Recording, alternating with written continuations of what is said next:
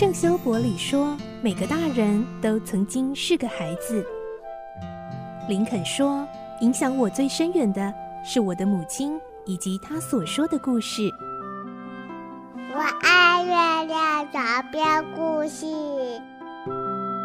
晚安，月亮床边故事。小青姐姐邀请每一位大孩子、小孩子一起听故事，不管多忙，也要和你一起听故事。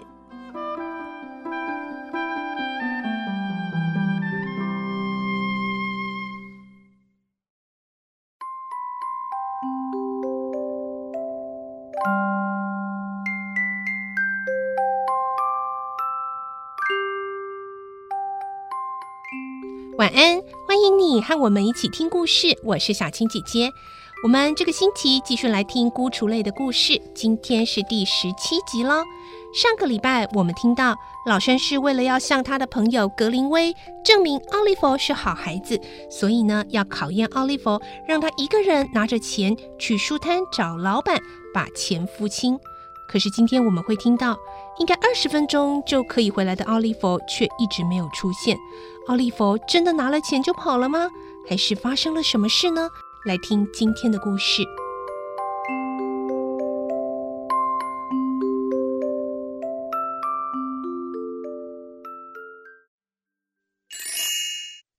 孤雏类十七集，一去不返。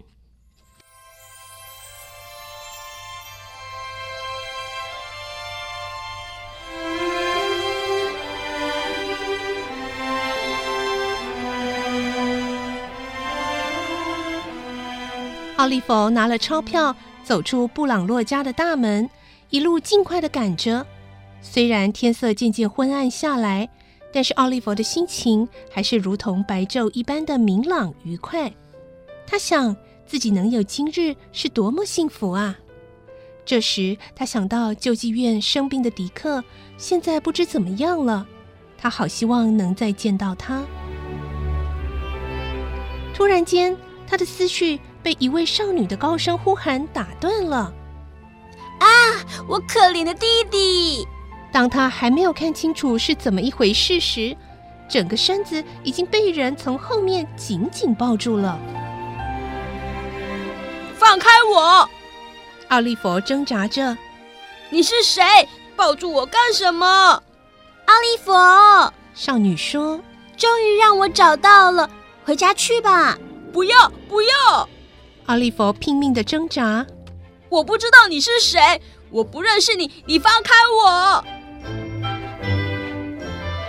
哎呦，怎么一回事啊？哎呀，有两位中年妇女走过来，其中一人好奇的问：“没什么。”少女回答：“这孩子丢下父母，跑出来跟一群坏人鬼混。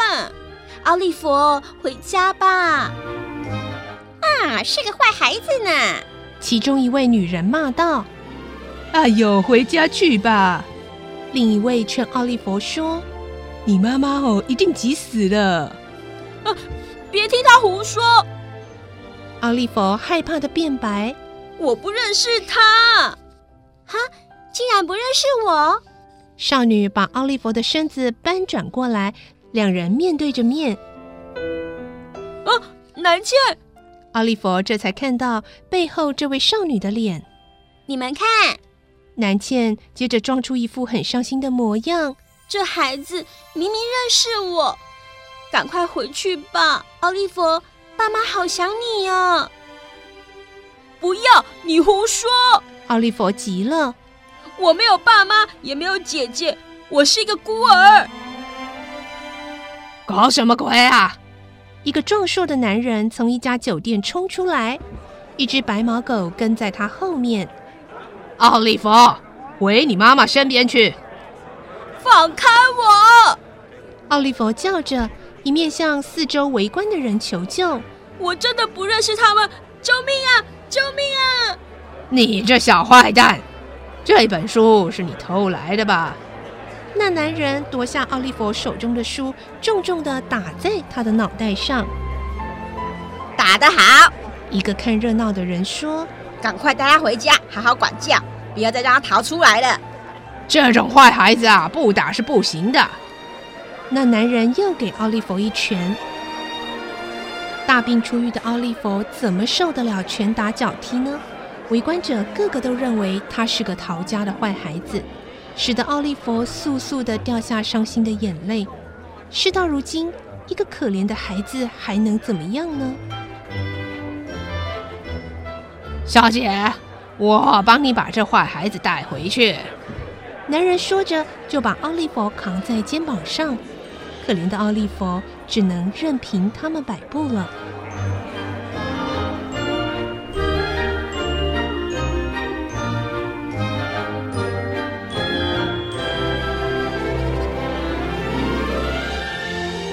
扛走奥利弗的一行人，经过几条脏乱的小巷后，脚步慢了下来。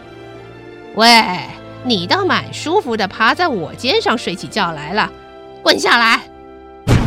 那男人咚的一声，把奥利弗摔在地上。奥利弗被摔得晕头转向，站起来只见四周黑漆漆的，没有一个行人。虽然如此，奥利弗还是努力向四周搜视。希望能有救星来解围。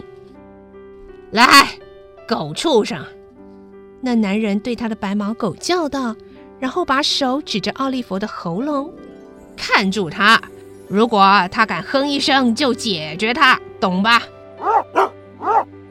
白毛狗汪汪汪的叫了几声，向奥利弗露出尖利的牙齿，像要把它吃掉一样。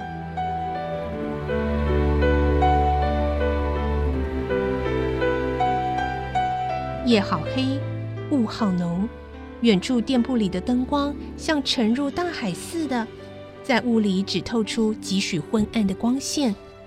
这时，圣保罗教堂的大钟正深沉地抱着时刻。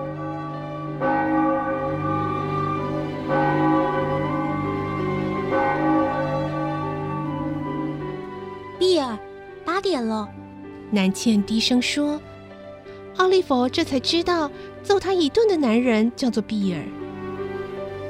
八点又怎么样？比尔不耐烦的回答：“我只是在想。”南茜说：“不晓得费琴有没有听到这钟声？”“当然听到了。”比尔说：“那个杀不死的老恶魔，说不定现在正等着我们回去呢。”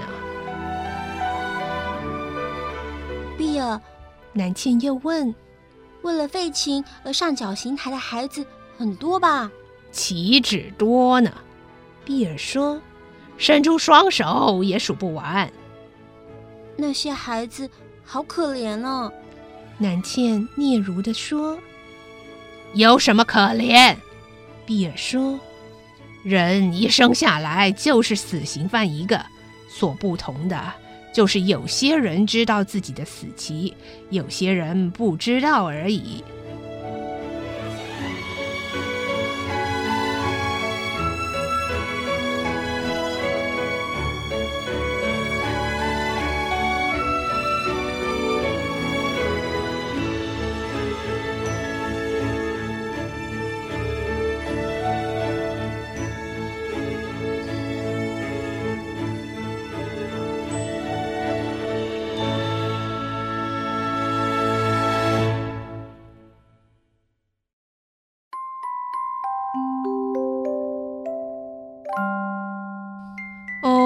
原来奥利弗是被南茜和比尔遇到了，而且又被抓回贼窟去了。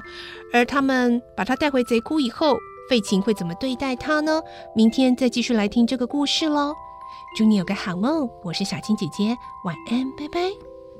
小朋友要睡觉了，晚安。